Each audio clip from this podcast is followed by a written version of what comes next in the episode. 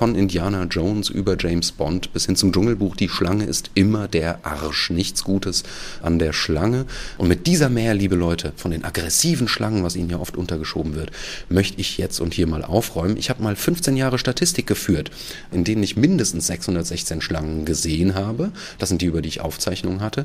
Und an insgesamt 200 und einer von denen war ich näher als einen Meter dran und 339 von denen habe ich obendrein in der Hand gehabt. Das heißt, eigentlich hätte ich über 500 Mal schon tot sein müssen, wenn alle Schlangen so aggro wären. Was ist in Wirklichkeit passiert? 42 meiner Schlängelchen haben versucht, mich zu beißen und bei 15 habe ich es zugelassen und das war immer so glimpflich, dass ich mit der anderen Hand noch die Kamera rausfuddeln, scharf stellen und auf den Auslöser drücken konnte. Also halb so schlimm. Viele haben Angst. Andere können ganz gut damit um. Aber hört man mal einen Reptilienforscher über Schlangen sprechen, dann könnte man sich von der Begeisterung auch mal gut anstecken lassen. Synapsen. Synapsis. Science Slam. Im Wissenschaftspodcast von NDR Info. Hi, hier ist Maja Bachtiarewitsch und einige von euch werden sich noch über den ungewöhnlichen Einstieg in diese Synapsenfolge wundern. Denn gewöhnlicherweise ist unser Wissenschaftspodcast ja ein journalistisches Format. Das heißt, wir haben recherchiert, erzählen euch viel von unseren Erkenntnissen und nehmen euch auch mal akustisch mit an die Orte, wo diese Forschung passiert ist. Ins Labor oder in die Tiergehege. Das passiert alle zwei Wochen. In den Wochen dazwischen, da haben wir ein kleines Experiment gestartet. Science Slam Goes Podcast. Denn die Wissenschaftscommunity hat so viele verschiedene Facetten und diese wollen wir damit auch mal ins Schlaglicht setzen. Und für alle die, die Science Slams noch gar nicht kennen, haben wir hier eine kurze Erklärung. Ein Science Slam ist ein wissenschaftlicher Wettbewerb, eine Art Turnier, in dem Wissenschaftler ihre Forschungsthemen innerhalb einer vorgegebenen Zeit vor Publikum präsentieren. Es geht also um populärwissenschaftliche Vermittlung. Das Publikum darf anschließend bewerten, und zwar neben dem wissenschaftlichen Inhalt auch, wie verständlich und unterhaltsam der Vortrag war. Es ist also ein Wettbewerb, bei dem die Slammer auf der Bühne stehen und vortragen. Meistens benutzen sie dafür einen Beamer, haben vielleicht ein kleines Filmchen oder andere Requisiten. Vor allem aber haben sie viel Feedback vom Publikum. Das fällt hier in diesem Falle weg, denn wir probieren das mal als reines Audio. Geht das? Funktioniert das überhaupt? Und wer kann sich denn am Ende durchsetzen? Sechs Kandidatinnen treten pro Staffel gegeneinander an. Das hier ist die letzte Folge dieser ersten Staffel. Und wenn ihr alle gehört habt, dann könnt ihr bei uns im Netz unter ndr.de/synapsen abstimmen für den Slammer, den ihr am besten fandet. Heute im Ring Sebastian Lotzkat, Herpetologe und Schlangenversteher.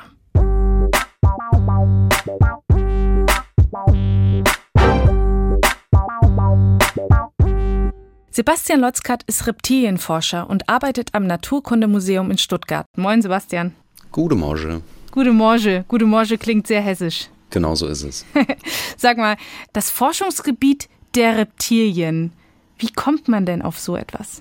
Oh, im Zweifelsfall, also tatsächlich die meisten Reptilienforschenden, die ich kenne, bei denen ist das so ein Kindheitsding. Ne? Die waren schon als Kinder irgendwie von diesen Tieren fasziniert und so ist es tatsächlich auch bei mir. Also so eine generelle, früh angelegte Faszination für Reptilien, aber auch Amphibien. Das geht meistens irgendwie so Hand in Hand. Witzig, das wollte ich eigentlich fragen und dann dachte ich, nee, das ist zu naheliegend. Aber das ist, das ist ähm, tatsächlich eins der wenigen Male, dass ich höre, dass jemand wirklich den Kindheitstraum durchgezogen hat. Was stelle ich mir denn ganz genau darunter vor? Also, wenn ich dich jetzt bei der Arbeit besuchen würde, meinetwegen, oder in einem Teil der Forschung, sehe ich dich da tatsächlich in so einem Sessel sitzen mit so einem Leguan auf dem Arm, den du dann streichelst? Nee, ganz sicher nicht. Das wäre eher so Richtung Bond-Bösewicht. ähm, in meiner Arbeit, da geht es ganz schlicht um so banale Dinge wie, wie viele Arten von Reptilien gibt es, wie kann man die auseinanderhalten, wo leben die so im Einzelnen. Und das heißt, bei dieser Arbeit trifft man mich entweder irgendwo im Regenwald, leider viel zu selten, mhm. äh, oder aber im Labor oder eben am Schreibtisch am Computer bei der Auswertung. Und wenn ich dich jetzt spontan frage, was ist so das wirklich Faszinierende daran? Was würdest du sagen? Das Faszinierende sind einerseits die Reptilien an sich. Das sind für mich einfach unglaublich tolle Tiere und einer also wirklich unglaublichen Vielfalt. Ich habe jetzt in meiner aktiven Zeit mehrere Tausender Marken fallen sehen. Also als ich angefangen habe, da kannten wir keine 10.000 Reptilien. Mittlerweile haben wir die 11.000er Schallmauer durchbrochen und das ist abzusehen, dass wir in wenigen Jahren die 12.000er Mauer knacken werden. Und so geht das immer weiter. Und das ist eben das andere Faszinierende. Es gibt da noch unglaublich viel zu entdecken. Dann bin ich jetzt mal gespannt auf deinen Beitrag. Herpetologe Sebastian Lotzkat mit Keine Bange vor der Schlange.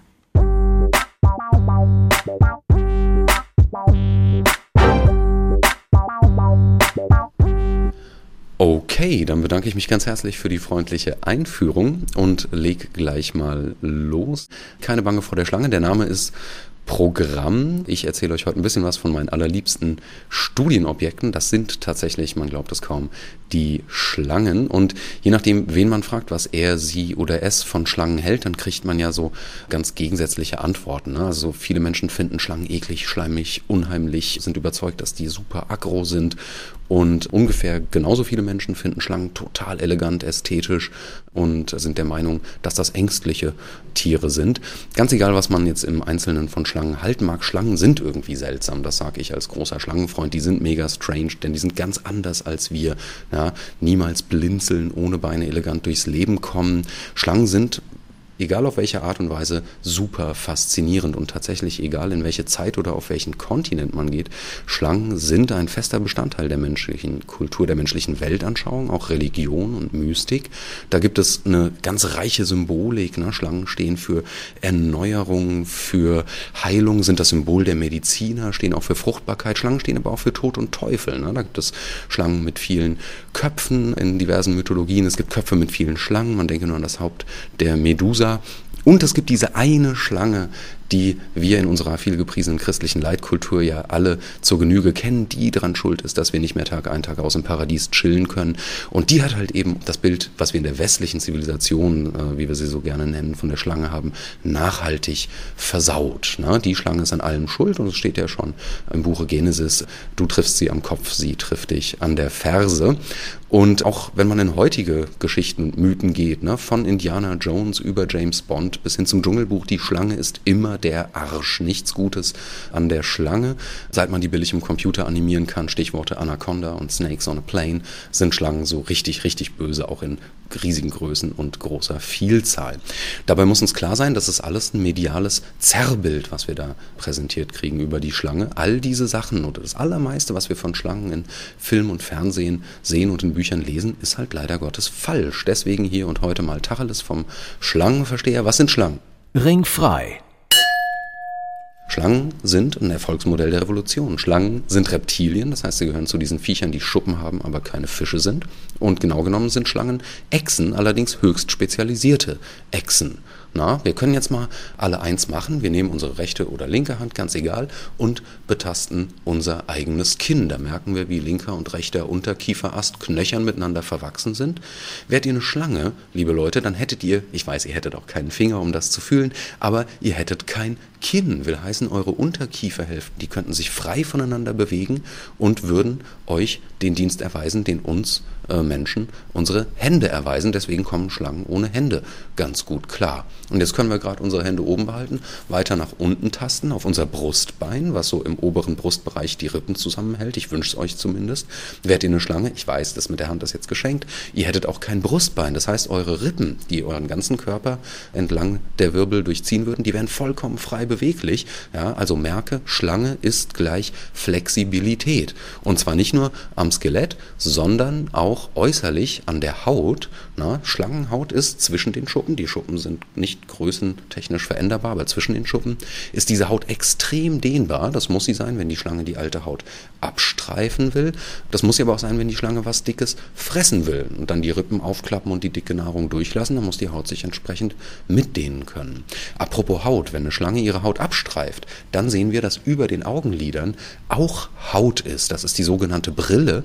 Das sind, Fun Fact für heute, die verwachsenen Augenlider der Schlange. Na? Schlangen, die blinzeln nicht deswegen niemals, weil sie die Augen ständig offen haben, sondern weil sie die Augen ständig geschlossen haben. Die sehen ständig dank ständig geschlossener Augen. Und das hat ihnen so den Ruf des Allsehenden, Allwissenden, des weisen Tieres eingebracht.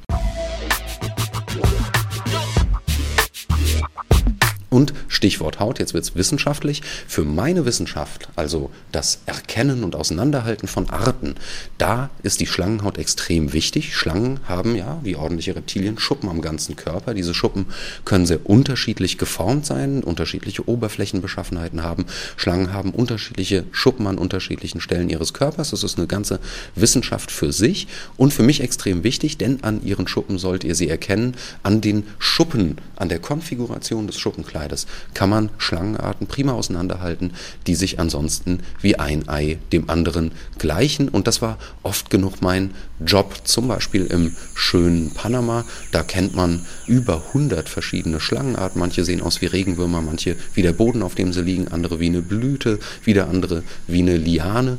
Und jetzt kann man sich fragen, warum sollte man da diese Schlangenarten überhaupt auseinanderhalten wollen? Naja, einerseits, weil es einen als Wissenschaftler in der wissenschaftseigenen Neugierde sehr interessiert und andererseits sind Schlangen ja durchaus auch relevant für die Volksgesundheit. Nicht in so einem Land wie Deutschland, wo die einzigen Giftschlangen also unter ferner Liefengift haben, aber in so einem Land wie Panama, da kann dich etwa jede fünfte Schlangenart durch einen Biss in die ewige Jagdgründe befördern. Und da ist es ganz relevant, Schlangen auseinanderhalten zu können. Und schön ist es für den Wissenschaftler, wenn er dabei hier oder da auch mal über eine neue Art stolpert. Apropos gefährliche Schlangen, was macht Schlangen wirklich gefährlich? Entweder es ist Größe gepaart mit Kraft, Stichwort Anaconda. Na, also es gibt große, starke Schlangen, die können sich einen Menschen ohne weiteres schnappen, können den zu Tode komprimieren und versuchen dann manchmal auch den zu verschlingen. Es klappt sehr selten. Da vielleicht ein Tipp, nicht unbedingt Urlaub auf der indonesischen Insel Sulawesi machen. Da häufen sich in Anführungsstrichen die Fälle von Netzpythons, die Menschen komplett verschlingen. Etwa alle vier Jahre passiert das mal. Also Kokosnüsse oder der Autoverkehr sind wesentlich gefährlicher. Was relevant ist bei gefährlichen Schlangen, das ist Schlangengift, sogenannte Superspucke könnte man sagen. Über 100 aktive Komponenten, selbst bei der am simpelsten gestrickten Giftschlange. Hochwirksame Cocktails, da können wir Menschen tolle Sachen draus machen, wenn wir die Komponenten isolieren, biochemisch analysieren, können wir da tolle medizinische Wirkstoffe draus entwickeln oder das einfach so verwenden, wie es ist. Wenn wir allerdings das Gemisch an sich von der Exklusivherstellerin und Vertreiberin persönlich unter die Haut gespritzt kriegen, dann sind die Folgen nichts für schwache Nerven, dann passieren wirklich schlimme Dinge, wenn man nicht rechtzeitig zu Onkel Doktor kommt. Und nicht ohne Grund, wahrscheinlich deswegen, sind ja einige der prominentesten Schlangen eben auch Giftschlangen. Man denke an so Namen wie Schwarze Mamba, Uma Thurman, ah, hier ein Gruß an dich, und die Königskobra.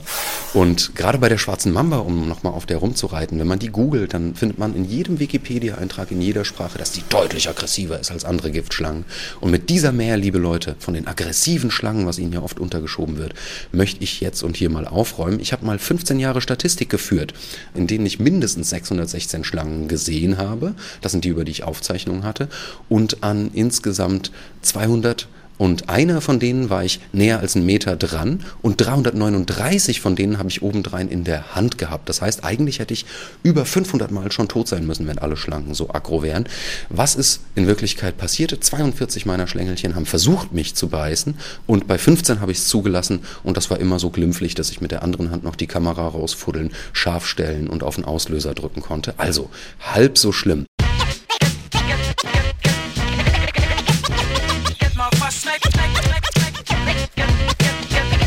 Was eine reelle Gefahr ist, wenn man Schlangen unbedingt betatschen möchte, ist, dass die einen Angstschiss hinten rausdrücken. Ja, das habe ich leider bei meinen Schlangen nicht mit aufgezeichnet, wie viele davon mich angeschissen haben.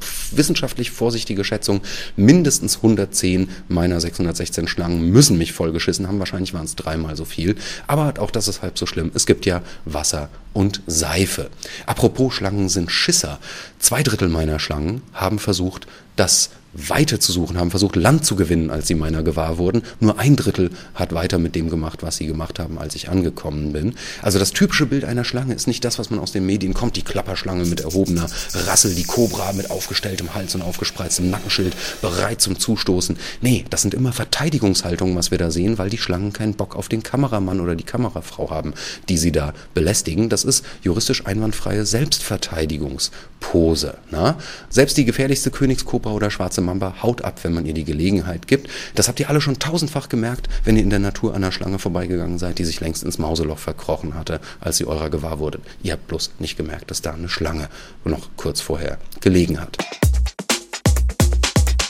Das trifft auf gefährliche Schlangen in den Tropen zu, aber auch auf unsere heimischen Schlangen. Wir haben in Deutschland ja leider nur zwei Giftschlangen und fünf ungiftige Schlangen. Vielleicht ein kleiner Merksatz, wie man die leicht auseinanderhalten kann. Vergesst Farbe, vergesst Zickzackbänder oder Kreuze auf dem Kopf. Ihr schaut von oben auf den Kopf und sind auf dem Kopf nur große Schilde, hast du einen Nattergrad im Bilde, also was Ungiftiges.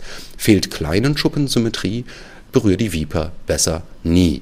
Das gilt übrigens weltweit, der letzte Satz. Oder ihr schaut der Schlange tief in die Augen, dann gilt, hier in Deutschland und in angrenzenden deutschsprachigen Ländern, ist die Pupille kreiserund, bleibst selbst nach Biss, du meist gesund. Ist die Pupillenform ein Schlitz, dann wär der Vipernbiss kein Witz. Also nirgends auf der Welt eine Schlange mit schlitzförmiger Pupille knutschen, wenn ihr ein langes und gesundes Leben haben wollt.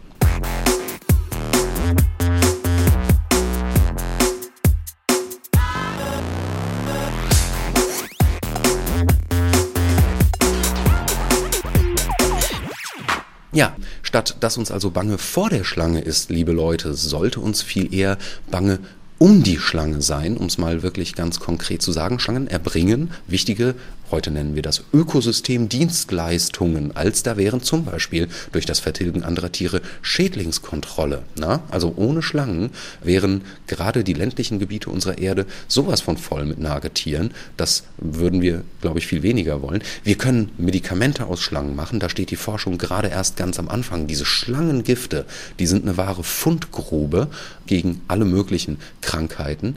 Und wenn ihr Leute wie mich fragt, haben Schlangen auch ganz einfach einen ästhetischen Wert. Es wäre jammerschade, wenn diese wunderschönen, hocheleganten Tiere eines Tages nicht mehr unter uns wären. Und üblicherweise, wenn ich Publikum direkt vor mir habe, sehe ich jetzt so ein paar skeptische Blicke in den ersten Reihen schon. Äh, aber was soll ich machen, wenn die Kreuzotter oder die Königskobra dann plötzlich vor mir liegt? Wie überlebe ich die Begegnung mit einer wilden, womöglich tödlich giftigen Schlange draußen in der Wildnis oder in der Kulturlandschaft meinetwegen? Eine Schlange überleben ist wirklich sehr einfach. Man bleibt einfach cool, man fängt gar nicht erst an, Panik zu schieben, man hält Abstand. Man bewegt sich langsam und ruhig, um diese von Natur aus ängstliche und vorsichtige, vielleicht ja auch etwas nervöse Schlange nicht noch unnötig nervös und ängstlich zu machen. Und man lässt vor allem die Schlange in Ruhe. Will heißen, man wirft nichts nach der Schlange, man nimmt sich keinen Stock, um auf sie einzudreschen.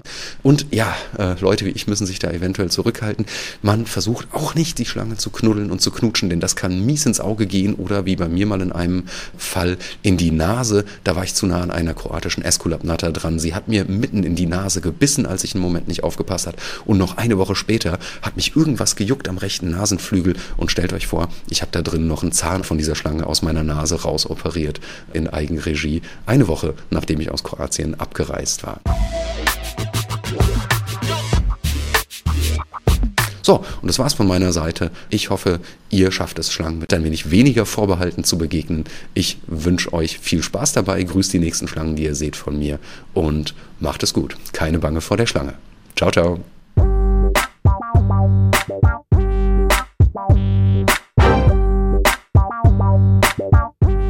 Vielen Dank, Herr Pathologe Sebastian Lotzkat und sein Plädoyer für Schlangen. An dieser Stelle noch einmal der Hinweis. Äußerungen der Wissenschaftler und Wissenschaftlerinnen im Podcast Science Slam geben deren eigene Auffassung wieder. Der NDR macht sich Äußerungen zum Thema nicht zu eigen.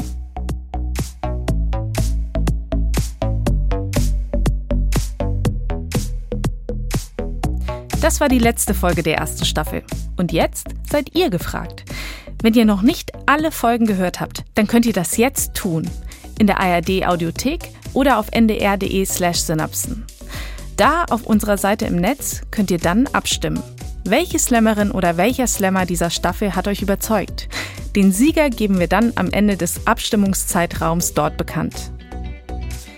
Science Slam Goes Podcast entsteht übrigens in Kooperation mit Julia Offe. Sie organisiert von Hamburg aus bundesweit Science Slams und den Link zu ihren Veranstaltungen, den gibt es auch unter ndr.de/synapsen.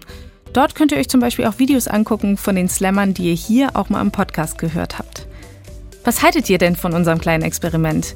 Erzählt's uns per Mail an synapsen.ndr.de. Wir freuen uns drauf. In der kommenden Woche geht es dann wieder weiter mit einer gewohnten Folge unseres Wissenschaftspodcasts Synapsen. Mein Name ist Maja Bachtjarewitsch. Ich freue mich, wenn ihr dabei seid. Bis dahin. Tschüss. Synapsen Science Slam, ein Podcast von NDR Info.